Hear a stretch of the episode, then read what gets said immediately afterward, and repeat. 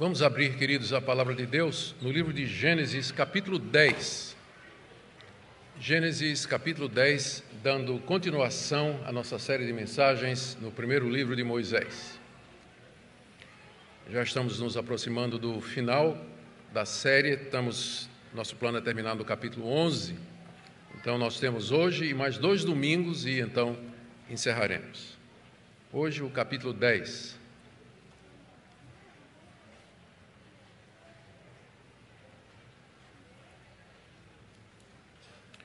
Gênesis 10, de 1 a 32. São estas as gerações de Sem, Cã e Jafé, os filhos de Noé. A eles nasceram filhos depois do dilúvio. Os filhos de Jafé foram Gomer, Magog, Madai, Javã, Tubal, Mesoque e Tiras. Os filhos de Gomer foram Askenaz, Rifate e Togarma. Só aproveitando, se você está procurando um nome aí para o seu bebê, tem uma lista aqui maravilhosa. Quatro. Os filhos de Javã foram Elisá, Tassis, Quitim e Dodanim. Esses repartiram entre si as ilhas das nações nas suas terras, cada qual segundo a sua língua, segundo as suas famílias em suas nações. Os filhos de Cam foram Cuxi, Misraim, Put e Canaã. Os filhos de Cuxi foram Seba, Vilá, Sabtá, Ramá, Sabtecá. E os filhos de Ramá, Sabá e Dedã. Cuxi gerou Nimrod, que começou a ser poderoso na terra. Foi valente caçador diante do Senhor, daí dizer-se, como Nimrod, poderoso caçador diante do Senhor. O princípio do seu reino foi Babel, Ereque, Acade e Calné, na terra de Sinar. Daquela terra ele foi para a Síria e edificou Nínive, Rebote, Ir e Calá. E entre Nínive e Calá, a grande cidade de Rezém. Misraim gerou Ludim, Anamim, Leabim, Naftuim. Patruzim, Casluim, de quem descendem os filisteus e Caftorim. Canaã gerou Sidom, seu primogênito, e Ete, e também os Jebuseus, Amorreus, Gigazeus, Eveus, Arqueus, Sineus, Arvadeus, Zemareus e os Amateus. Depois as famílias dos cananeus se espalharam, e a fronteira dos cananeus foi desde Sidom, indo para Gerar, até Gaza, indo para Sodoma, Gomorra, Admais, Zeboim, até Laza. São esses os filhos de Cam, segundo as suas famílias, segundo as suas línguas, em suas terras, em suas nações. Sem, que foi pai de todos os filhos de Eber e irmão mais velho de Jafé, a ele também nasceram filhos. Os filhos de Sem foram Elão, Assu, Arfaxade, Lud e Arã. Os filhos de Arã foram Us, Ul, Jeter e Mas. Arfaxade gerou Salá e Salá gerou Eber. A Eber nasceram dois filhos. O nome de um foi Peleg, porque em seus dias se repartiu a terra, e o nome de seu irmão foi Joctã. Joctã gerou Almodá, Selefe, Azarmavé, Gerá, Adorão, Uzal, Dicla, Obal, Abimaé, Sabá, Ofir, Avilá e Jobabe. Todos estes foram filhos de Joctã. E habitaram desde Messa, indo para Cefar, montanha do Oriente. São estes os filhos de Sem, segundo as suas famílias, segundo as suas línguas, em suas terras, em suas nações. São estas as famílias dos filhos de Noé, segundo as suas gerações, nas suas nações, e destes foram disseminadas as nações na terra depois do dilúvio. Até aqui a leitura da palavra de Deus, queridos. Vamos orar, como de costume, pedindo que o nosso Deus nos oriente a entender essa passagem e o que ela pode nos trazer de orientações para o dia de hoje. Pai, nós estamos diante da tua palavra, sabemos que toda a escritura é inspirada por Deus, inclusive genealogias, e nós queremos pedir que, diante de uma genealogia como essa, o Senhor nos ensine, o Senhor nos mostre a sua razão de ser, seu significado, propósito e de que maneira nós devemos te obedecer, depois de entendermos o propósito dela. Nós oramos que o Senhor esteja com o nosso povo, que se espalha pelo mundo, a tua igreja, em todo lugar onde teu nome é adorado nessa manhã. Que teu Espírito Santo conduza os pregadores, a liturgia, os cânticos, em todo lugar, Senhor, tu sejas adorado e teu povo edificado. É o que nós pedimos em nome de Jesus. Amém. Queridos, as genealogias, elas não estão exatamente entre as partes mais preferidas da Bíblia pelos cristãos. Muitos começam a ler a genealogia, começam a ler a Bíblia e costumam desistir quando encontram a genealogia, ou pular a genealogia. E as mais desanimadoras que nós temos são as de Números, do livro das Crônicas e aquelas duas no início de Mateus e Lucas. Na verdade, as genealogias bíblicas, elas foram elaboradas por motivos teológicos e elas têm toda razão para estar na Bíblia. Lembremos que essas genealogias, elas não são genealogias no sentido moderno do, do termo, porque a maioria delas, como eu disse, se não todas, elas têm um propósito teológico, que é mostrar o desenvolvimento da história da salvação, mostrar o cumprimento das promessas de Deus e registrar a linhagem da promessa, a descendência da mulher, até que chegasse em Jesus Cristo. Essa é a razão de ser de todas as genealogias que você encontra na Bíblia. Todas elas terminam em Jesus Cristo. É notável que depois da vinda de Cristo não tem mais genealogia, ela, ela, elas terminam em Mateus e Lucas, quando apontam para a chegada do filho da mulher, o filho da promessa, Jesus Cristo. Entre as genealogias bíblicas que nós temos, uma das mais conhecidas e importantes é essa que nós temos diante de nós e que nós acabamos de ler. Ela é conhecida como a Tábua das Nações, ou Catálogo das Nações, que é o termo que nós vamos usar aqui. E dentro do plano do livro de Gênesis, é a quinta geração narrada por Moisés. Veja como começa no verso 1. Estas são as gerações. É a quinta vez que Moisés emprega esse termo, geração, para introduzir alguma genealogia. E aqui nós temos o registro que Moisés faz de povos e nações que vieram de Noé através dos seus três filhos. Os locais por onde eles se espalharam, os povos que descenderam deles. Esse é o único documento desse tipo que nós temos da antiguidade. Ah, nenhuma outra nação produziu, nenhuma outra cultura antiga produziu um documento como esse. Ele é único, arqueologicamente falando, historicamente falando, por isso que ele recebe o nome de Tábua das Nações ou Catálogo das Nações. Nós não sabemos ao certo onde Moisés tirou todas essas informações, e há muitas aqui. Nós não sabemos ao certo de onde ele tirou, mas nós podemos imaginar algumas fontes. Primeiro, essas genealogias elas foram preservadas pelos setitas, pelos herdeiros de Sete, e vieram por Noé, depois pelos patriarcas, finalmente por José, que morou no Egito, até chegar ao conhecimento de Moisés. Lembremos, além disso, que o próprio Moisés ele foi educado no Egito, que era o grande centro cultural daquela época. Ele viveu até os 40 anos tendo acesso a todos os documentos, toda a ciência, toda a cultura dos egípcios. E, além disso, havia o conhecimento geral da época, onde morava cada povo. Outras fontes escritas Moisés pode ter tido acesso, para não mencionar ainda revelações da parte de Deus a respeito desses povos que vieram dos três filhos de Noé. Esse catálogo aqui, ele coloca a nação de Israel no contexto do mundo conhecido daquela época. Quais seriam os motivos para que Moisés elaborasse esse catálogo e colocar na história que ele vem narrando até agora? Eu posso pensar em pelo menos três ou quatro motivos. Primeiro, era mostrar que, apesar da grande variedade de povos e nações depois do dilúvio, havia uma unidade entre eles. Todos eles descendiam de Noé e dos seus três filhos. Isso transparece pelo fato de Moisés primeiro escrever esse catálogo e depois o episódio da Torre de Babel. Vocês vão ver que Moisés aqui inverteu. O que aconteceu primeiro foi o episódio da Torre de Babel, quando Deus confundiu as linguagens e os povos se espalharam. E depois, então, é que eles ocuparam esses lugares de acordo com as suas línguas, de acordo com os seus costumes e práticas. Moisés inverte a ordem histórica porque ele quer ligar essa ele quer ligar esse espalhar das nações com os eventos anteriores onde ele diz que todos os homens foram feitos à imagem e semelhança de Deus. Note que ele destaca três vezes aqui na passagem que foi dos três filhos de Noé que se povoou toda a terra. No verso 5, no verso 20 e no verso 32. Foram destes que se povoaram toda a terra, foram destes que se povoaram toda a terra, porque o alvo de Moisés é mostrar que todos aqueles povos do mundo, eles procediam da mesma raiz.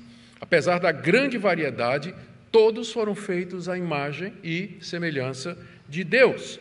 Notemos que Israel não é mencionado nesse catálogo, exatamente porque o foco de Moisés é mostrar que Deus cuida e Ele é Senhor de todas as nações e não somente do seu povo escolhido, mas Ele domina sobre tudo e sobre todos.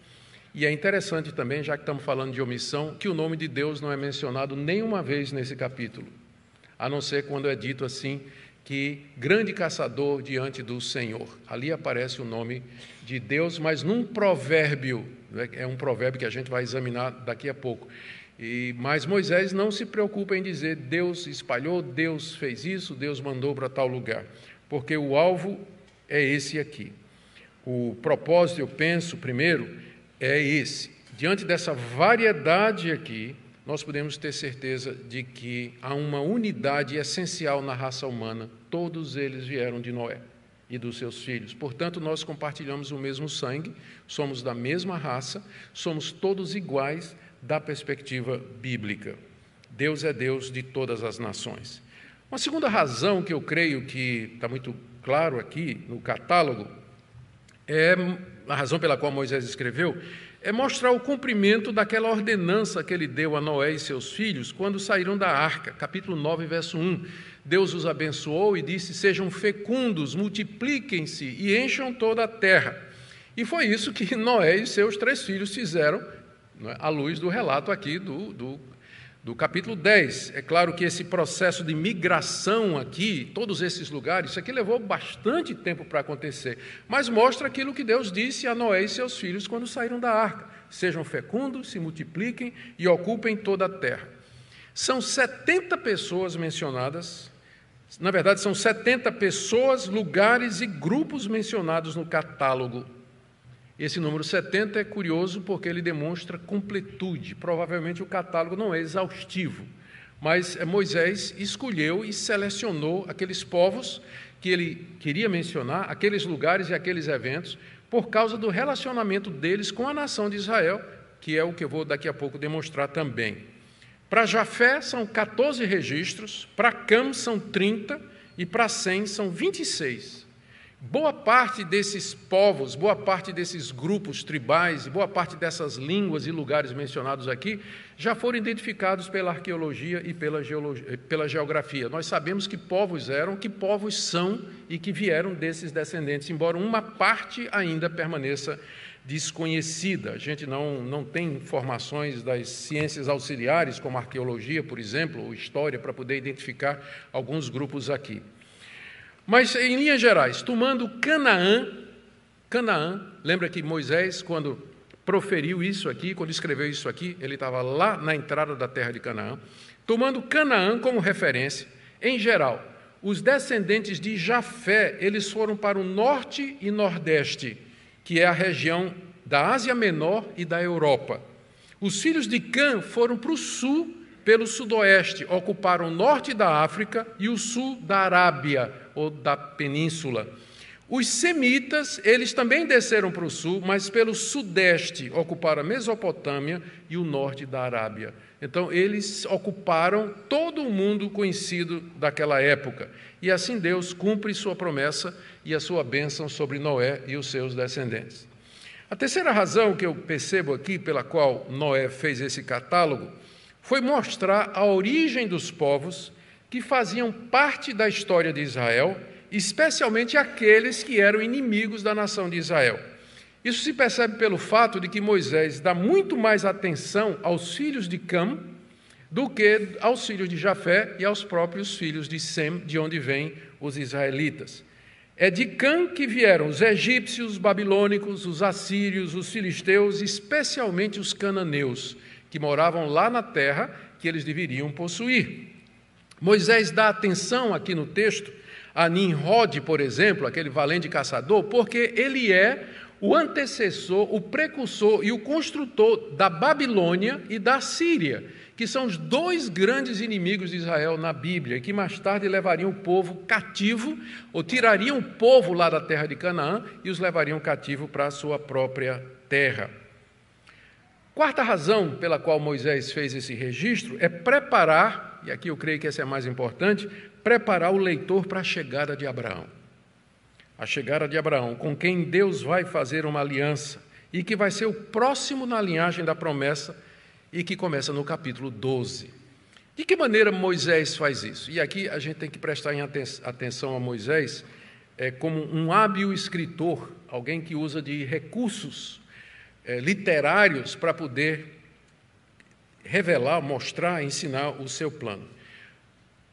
O que é que nós vimos no capítulo 9? Vocês lembram? No capítulo 9, Moisés narrou como Noé amaldiçoou a Canaã e os seus descendentes pelo pecado de Acã ter visto a sua nudez e divulgado entre os seus irmãos. Isso está no capítulo 9. Canaã foi amaldiçoado. Ele era filho de Cã.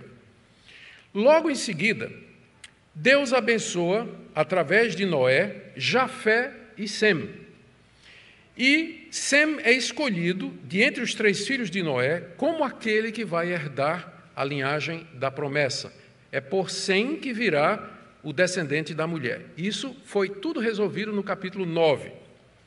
Em seguida, Moisés introduz o registro dos descendentes de Jafé, Cã e Sem, que é o capítulo 10 que nós estamos narrando aqui. Note que ele começa por Jafé, que é o menos importante, e deixa Sem por último, aqui no capítulo 10, invertendo inclusive a ordem natural, porque Sem é o mais velho. Sem, Cã e Jafé. Ele, Moisés inverte. Por quê? Porque ele quer terminar o capítulo 10 com a descendência de Sem, porque é de Sem que vai chegar Abraão, que está no capítulo 12. O capítulo 11 da Torre de Babel é uma espécie de flashback em que Noé explica a origem das línguas. Lembra lá em Gênesis 1 e 2? Gênesis 1 é a narrativa da criação do mundo. E aí, no 2, Moisés volta para explicar em detalhes a criação do homem e da mulher. É o que ele está fazendo aqui. No capítulo 10, ele fala de como as nações se espalharam, dando ênfase a os descendentes de Sem. E aí, ele, no capítulo 11, narra um pequeno detalhe né, de onde vieram as línguas, que é exatamente a Torre de Babel, que cronologicamente acontece antes do capítulo 10. Então a sequência histórica é capítulo 9, capítulo 11, capítulo 10, capítulo 12. Então esse arranjo é feito para destacar a linhagem santa que vai terminar lá em Abraão. Vai terminar em Abraão e, na verdade, vai começar com Abraão. Vejamos então agora essa narrativa em mais detalhes. Eu passei a semana toda brigando com Moisés, querendo entender aqui é, né, exatamente que povos e que lugares e tudo. Não sei se eu ganhei a briga, mas o texto continua hermético. Né? Tem coisas aqui que a gente não tem, como eu disse, tem povos, línguas, lugares e referências aqui que a gente não tem ideia do que é que Moisés de fato. Ideia a gente tem, mas não tem certeza daquilo que Moisés queria dizer. Mas vamos então analisar aí as três partes do texto. Ele é dividido pelos três filhos de Noé e as suas descendências. Começando então com Jafé, no verso 2 a 5. Os filhos de Jafé foram Gomer, Magog, Madai, Javã, Tubal. A lista já está aí, nós não vamos repetir, só lembrando o que diz no verso 5: Estes repartiram entre si as ilhas das nações nas suas terras, cada qual segundo sua língua, segundo as suas famílias e suas nações. Embora é, Moisés, como eu disse, ele está seguindo aqui a ordem dos filhos de Noé, ao contrário, né, do menor para o maior, porque a ênfase vai ser em 100 lá no final. E embora Jafé tenha sido filho do meio, ele e seus descendentes são mencionados primeiros. Seus descendentes tiveram histórica e geograficamente pouca relação com os israelitas. Os filhos de Jafé, eles foram para o norte, ocuparam lá a região da Europa e da Ásia Menor, e na história bíblica não há interação entre os descendentes de Jafé e os de Sem. Eles ocuparam os locais mais distantes de Israel, como nós falamos. Há uma observação aqui que Moisés faz para localizar esses povos descendentes de Jafé. Ele diz no verso 5 que eles se tornaram eles repartiram entre si as ilhas das nações nas suas terras, ou seja, eles se tornaram um povo marítimo, eles foram habitar no litoral e nas ilhas do Mediterrâneo. Lembrem que, para o judeu, eh, qualquer terra que pudesse ser acessada pelo mar Mediterrâneo era considerada uma terra marítima, era considerado litoral. Então, foi para litorais que os filhos de Jafé formaram seus clãs e povos conforme os locais que ocuparam e as línguas que falavam na época que Moisés escreveu. Como eu disse, ocuparam a Europa e a Ásia Menor, onde mais tarde o apóstolo Paulo haveria de fazer as suas três grandes viagens missionárias. Dos nomes mencionados aqui, que eu não vou repetir, nós podemos identificar alguns povos Medos, turcos, armênios, gregos, espanhóis, moradores da ilha de Chipre, cretenses e vários outros, eles são descendentes dos filhos de Jafé, ou seja, toda aquela região da Europa e mais especialmente a Ásia Menor. Os gregos são descendentes de Jafé. E aqui uma curiosidade: é a primeira vez que aparece na Bíblia a palavra nações, gentios, palavra hebraica goim, uma distinção que já tinha na época em que Moisés escreveu. Lembramos aqui aquela profecia de Noé no capítulo 9, quando ele disse que Jafé, os gentios, Europa, Ásia Menor, os gregos, eles seriam recebidos na tenda de Sem, de onde veio Jesus, o Messias, profetizando a entrada dos gentios na igreja. E foi talvez a isso que Isaías se referiu quando profetizou no capítulo 42, verso 4. O servo do Senhor não desanimará, nem será esmagado, até que estabeleça na terra a justiça, e as terras do mar aguardarão a sua doutrina.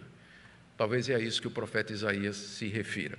Mas esses são os descendentes de Jafé, povos marítimos ocupando a Ásia e ocupando a Ásia Menor e a Europa. Em seguida, Moisés se move para o registro dos descendentes de Cã, que é o registro maior que vai do verso 6 até o verso 20, e que eu vou dispensar a leitura, não é que vou apenas destacar os pontos. Cam era o filho mais moço de Noé, foi ele que viu a nudez do seu pai e que teve seu filho Canaã amaldiçoado por Noé para ser escravo de Sem de Jafé. A razão pela qual ocupa a maior parte do catálogo é por conta do relacionamento intenso e hostil com a nação de Israel. Cã, diz aí o verso 6, ele teve quatro filhos. Cuxi, que é a região conhecida como norte do Egito, mais para o Nilo, a Etiópia. Misraim, que se refere aos dois Egitos, Alto Egito e Baixo Egito. Puti, que ocupa a região da Líbia, que também é uma região do Egito. E Canaã, que é a terra dos cananeus. São os quatro filhos de Cam. E o destaque vai ser para Canaã, porque é dele que virão os cananeus que estão na terra prometida e que têm que ser desapossados por Israel para que eles possam cumprir, receber o cumprimento da promessa. Desses quatro, Moisés registra os descendentes de apenas três: Cuxi, Mizraim e Canaã. Put não é mais citado e desaparece do registro bíblico.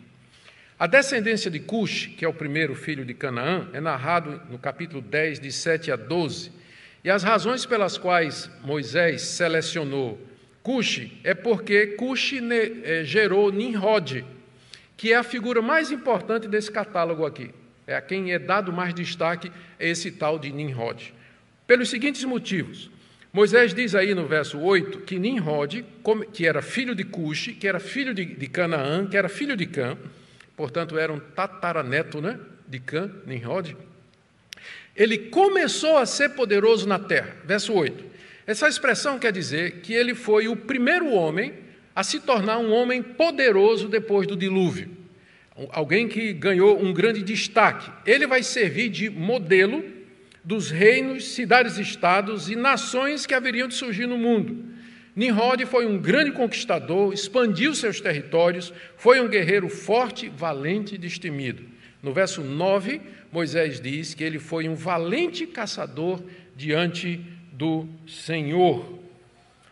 E tão famoso que se é, a ponto de criarem um provérbio com o nome dele. E o provérbio era esse, que está mencionado aí no verso 9: como Nimrod, poderoso caçador diante do Senhor. Essa expressão poderoso caçador diante do Senhor, ela pode ser entendida de duas maneiras. Positivamente, que Deus abençoou Nimrod, Deus estava com Nimrod, por isso que ele expandiu, por isso que ele conquistou impérios, ele erigiu um reino. Ou negativamente, como sendo ele foi um grande caçador desafiando a Deus desafiadoramente na presença de Deus, porque não era isso que Deus queria, o surgimento da autonomia humana. Essa última opção interpretativa, ela deve ser a preferida, porque no capítulo 11, Nimrod vai ser associado com a criação da Torre de Babel. Então não pode ter sido uma pessoa que tinha aprovação de Deus.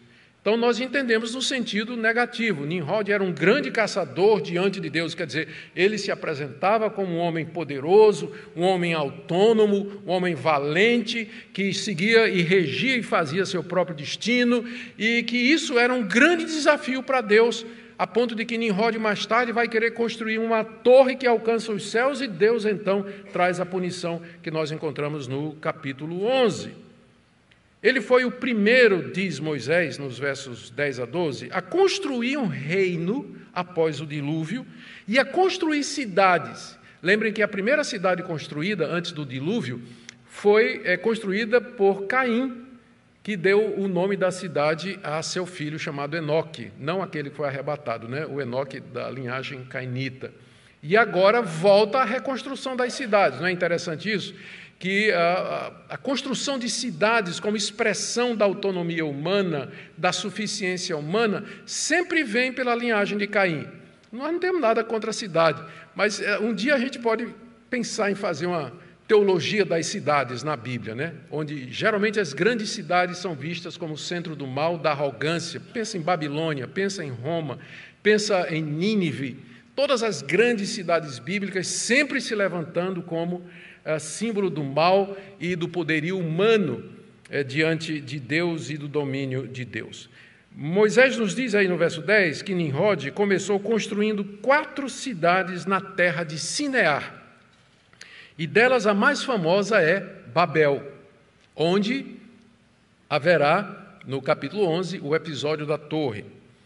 De lá, como se não bastasse, Nimrod foi para a Síria e edificou mais quatro cidades, das quais a mais conhecida é Nínive, famosa mais tarde pela ida do profeta Jonas para pregar ali a destruição da cidade devido à sua arrogância, devido à sua prepotência que tinha ofendido a Deus de uma maneira tão intensa que ele estava disposto a destruí-la como havia destruído Sodoma e Gomorra. Essa Nínive ela vai se tornar a capital dos assírios, que são grandes e poderosos inimigos da terra de Israel. Nimrod, então, que é tataraneto de Cã, é o precursor das, dos construtores de cidades e reinos e marca, pós-dilúvio, o início da busca do homem por dominação e autonomia sobre Deus e contra Deus. Ele é o originador de Babilônia e Assíria. Por isso que ele está aqui mencionado nessa lista. Como nós dissemos, a lista, essa genealogia, ela tem um propósito teológico, ela tem uma razão de ser na Bíblia. E a razão é essa daqui, é mostrar que depois, uma das razões, mesmo que depois do, do dilúvio, mesmo que depois da grande lição que Deus deu à humanidade, a corrupção do coração humano continua. O homem não se emenda com castigos, não se emenda. O dilúvio não curou o desejo do homem de ser autônomo, de ser Deus e determinar o seu próprio destino. Mas isso vai ficar para o capítulo 11. Vamos agora para a descendência do segundo filho de Cã, Misraim, que é narrada em 10, de 13 a 14. Misraim é o ancestral dos egípcios e dos filisteus, conforme é dito aí no verso 14. Misraim é um dos nomes para Egito no Antigo Testamento que era bem conhecido dos israelitas àquela altura em que Moisés escreveu, afinal, os israelitas tinham passado 400 anos prisioneiros lá de Mitzraim, né, prisioneiro lá no Egito. E quanto aos filisteus, eles seriam um povo que sempre estariam em guerra com a nação de Israel. Os filisteus são descendentes de Mitzraim, que é descendente de Cã, que é o segundo filho de Cã. E aí vem o quarto filho de Cã, a descendência de Canaã, nos versos 15 a 19. Canaã, que foi amaldiçoado por Noé. E isso é do maior interesse para os israelitas, como eu já disse, por conta dos cananeus. O motivo, que é um motivo óbvio da inclusão dos descendentes de Canaã no catálogo. Dessa lista de descendentes que está aqui, no verso 16, aquela lista, olha, os Jebuseus, os Amorreus, Girgazeus, Eveus, Arqueus, Sineus, Arvadeus, Emareus, Amateus. Dessa lista aqui, cinco, pelo menos, habitavam na região de Canaã, que são Eteus, Jebuseus, Amorreus, Girgazeus e Eveus. Ou seja, é de Canaã que vieram os povos que dominaram aquela região e foi exatamente a terra que Deus vai chegar no capítulo 12 e vai dizer para Abraão: Abraão, tem um presentinho para você. Eu vou dar uma terra para você. Só tem um problema. Lá está cheio de. Olha a lista. Cadê a lista? Gigazeu, fariseu, não, fariseu é outro. Eteu, Jebuseu, Amorreu, Girgazeu, Eveu. A terra é tua, mas ela já tem dono. Então eu vou te dar aquela terra, você vai ter que confiar. Né? Você vai ter que confiar. Isso vai ser o episódio é, do capítulo 12. A terra estava tomada pelos descendentes de Canaã, aquele que foi amaldiçoado por Deus depois do episódio da nudez de Noé. E dali, diz aí Moisés no verso 18, os cananeus se espalharam para outros lugares e ocuparam toda a extensão de Canaã. A extensão está aí no verso 19, quando diz desde, a front... desde Sidom, indo do norte ao sul, Sidom ao norte, Gerá mais ao sul, indo para Gerá até Gaza, indo para Sodoma, Gomorra, Adimai, Zeboim até Lazã. São os limites territoriais daquela época que identificam exatamente a terra de Canaã, onde os cananeus foram ocupar. E o relato termina como terminou o relato de Jafé no verso 20. São estes os filhos de Cam, segundo as suas famílias, segundo as suas línguas, em suas terras e suas nações. Você vê que Moisés está falando em línguas, não é? só que o episódio das línguas é no próximo capítulo, né? por aquela razão que eu já falei. E agora, finalmente, os descendentes de Sem, verso 21 até o verso 32. Sem é apresentado logo de saída como irmão mais velho de Jafé. Está aí o. No verso 21, Sem, que foi pai de todos os filhos de Eber e irmão mais velho de Jafé, ele é apresentado assim, e também como pai de todos os filhos de Eber. Por que isso? E a razão é porque Moisés quer estabelecer uma relação estreita entre Sem e Eber, porque é de Eber que virá Abraão. E agora vocês sabem por que é que os descendentes de Abraão são chamados de hebreus. É por causa de Eber. Os judeus são chamados de judeus porque eles porque a linhagem veio pela descendência de Judá.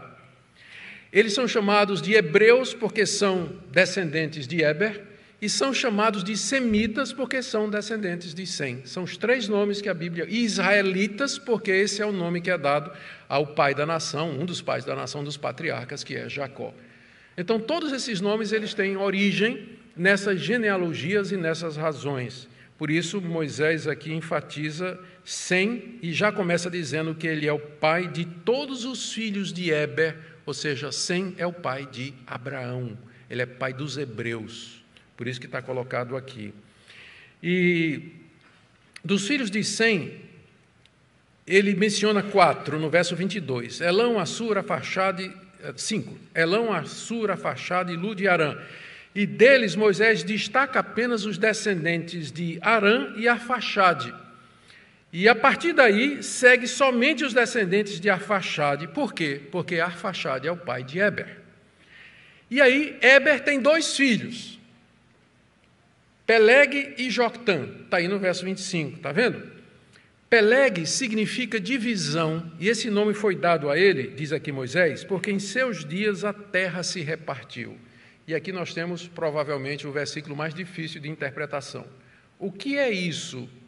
O que, o que divisão da terra foi essa que aconteceu nos dias de Peleg? Tem algumas possibilidades, nós não sabemos com certeza qual é a correta.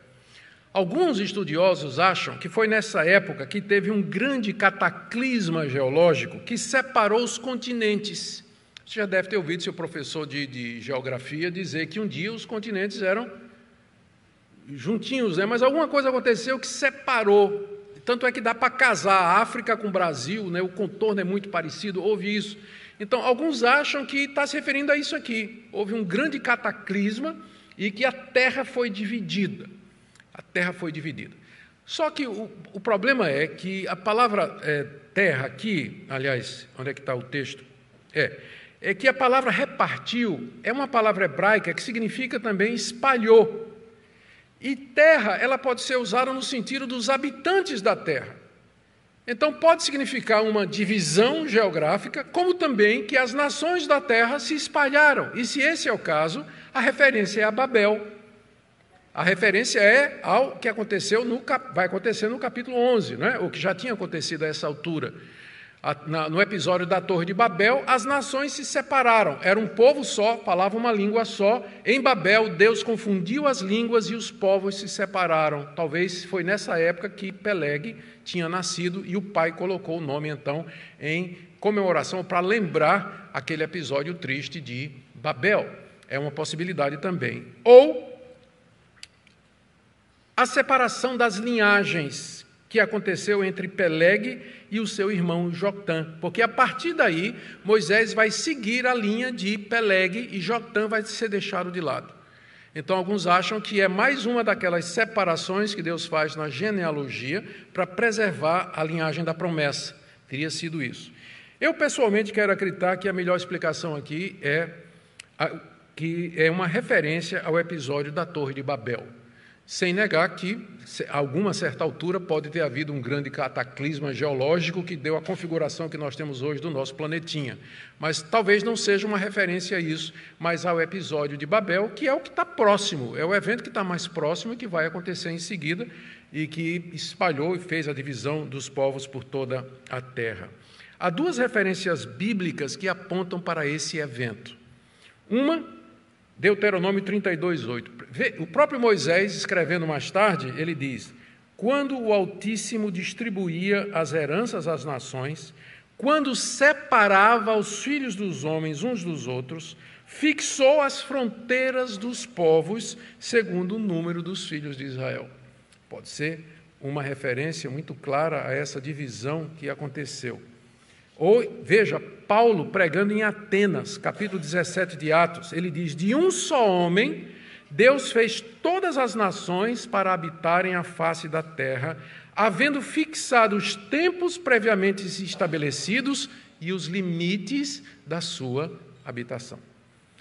Ou seja, qualquer que tenha sido a natureza do evento, as seguintes verdades permanecem. A divisão e separação dos descendentes de Noé foi uma obra de Deus. Segundo, ao fazer isso, Deus estava estreitando cada vez mais a linhagem da promessa e focando numa descendência. Terceiro, em tudo isso ele estava mostrando que ele é senhor da história, senhor da geografia e que governa sobre todas as nações. Quanto a Joctã, diz aí o texto de 26 a 29, ele teve muitos filhos, foram habitar na região montanhosa de Cefar, no Oriente, e o relato termina como termina o relato de Jafé e de Cã, dizendo: segundo as suas famílias, suas línguas, suas terras e suas nações. E aqui termina a genealogia dos três filhos de Noé.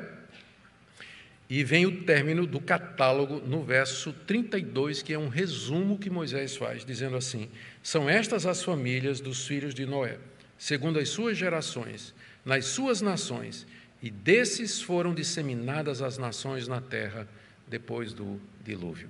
Vocês entenderam porque é que eu passei a semana brigando com Moisés, não é? A respeito desse texto. É, pregar um sermão aqui é como tirar água da pedra, né? Mas vamos lá, o que é que a gente pode aprender com tudo isso? Primeiro, a base pela qual, aqui nós temos a base pela qual nós devemos preservar, lutar e buscar os direitos civis fundamentais para todos os membros da raça humana, todos os povos, línguas e nações do mundo. Por quê? Porque somos todos descendentes de Noé e de seus filhos.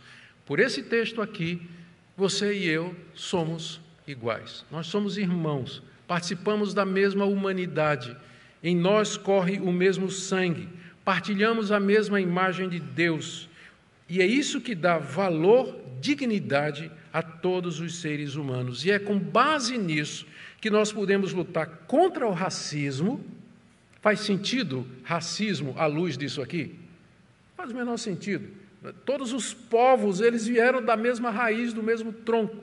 Então, essa é a base que você tem, que o cristão tem, e é a melhor base que há, para a gente lutar contra o racismo, lutar contra a opressão social, a desigualdade, toda forma de escravidão, exatamente porque nós fazemos parte de uma mesma raça.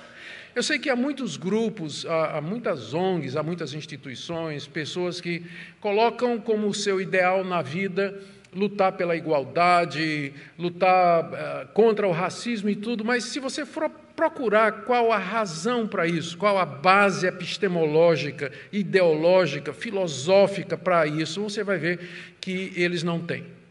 Mas o cristão tem. O cristão sabe de onde veio a raça humana, o cristão sabe o que é o ser humano.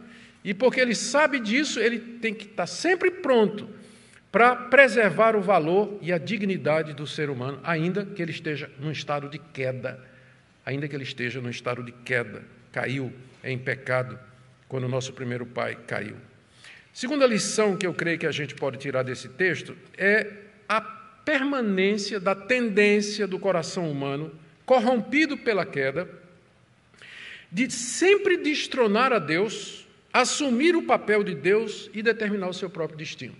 Esse é o pecado, esse foi o pecado, essa é a essência do pecado lá no jardim do Éden. E ele continua marcando a nossa raça. Caim inventou sua própria religião, Lameque, seu filho, redefiniu o casamento.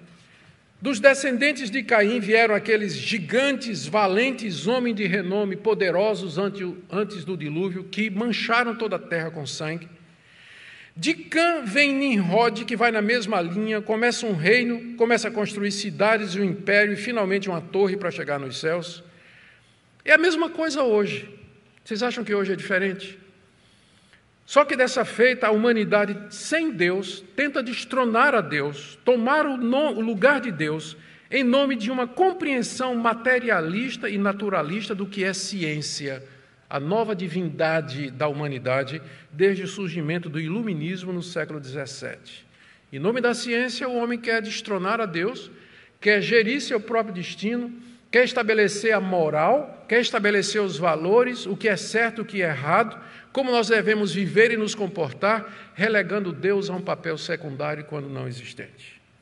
Nós não temos nada contra a ciência a boa ciência, quando a ciência permanece dentro dos seus limites, mas quando ela extrapola e entra na metafísica, e entra em questões existenciais que ela não pode aferir, que ela não pode verificar, que ela não pode postular, aí se trata realmente de um abuso e vira ideologia, como a gente tem visto.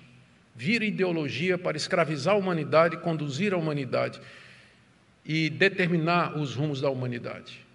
A gente pensa que isso é novo? É nada.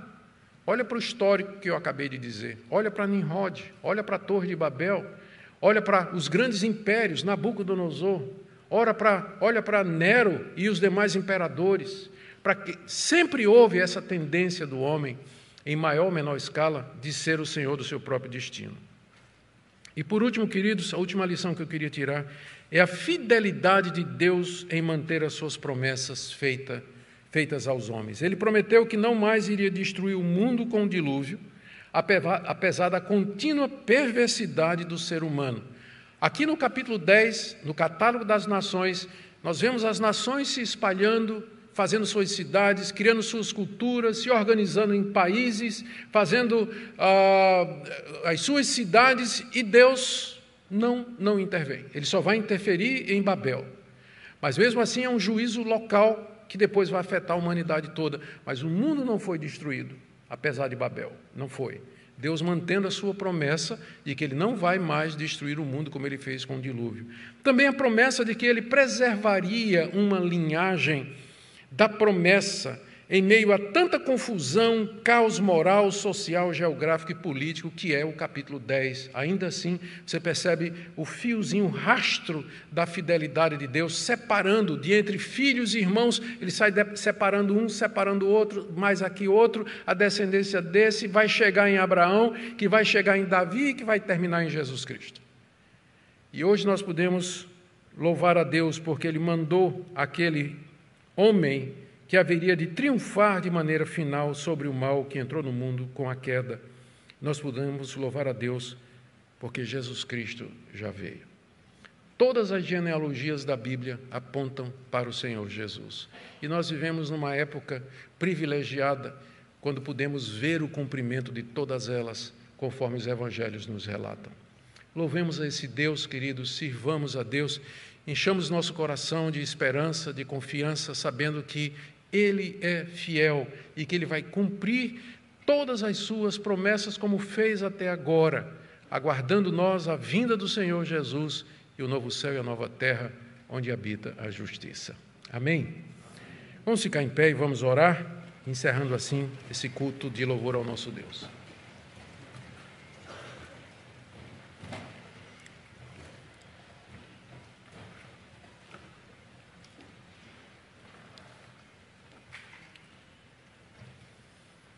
Oh Deus, te damos graças porque tua palavra é inesgotável. Obrigado, Senhor, ela é tão misteriosa, profunda. E nós mal podemos catar algumas pepitas de ouro, sabendo que há sempre um grande tesouro disponível. Nós pedimos que o Senhor aplique aos nossos corações as lições extraídas do texto hoje e que falam da tua grandeza, do teu governo, da tua fidelidade que falam, Senhor, do cumprimento da promessa, do estabelecimento da linhagem bendita, do remanescente fiel do teu povo eleito, escolhido por ti antes da fundação do mundo. Te damos graças que nós podemos fazer parte desse povo mediante Jesus Cristo.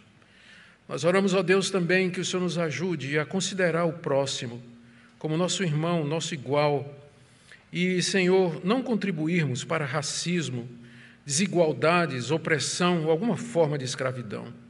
Nos ajuda, Senhor, a, com base na Escritura e naquilo que tu declaras a respeito do homem, procurar sempre promover aquilo que agrada aos teus olhos, aquilo que satisfaz o teu coração, que é ver o bem, o bem do povo, da raça que o Senhor criou, para o louvor da tua glória. Ouve, Senhor, a nossa oração, em nome de Jesus.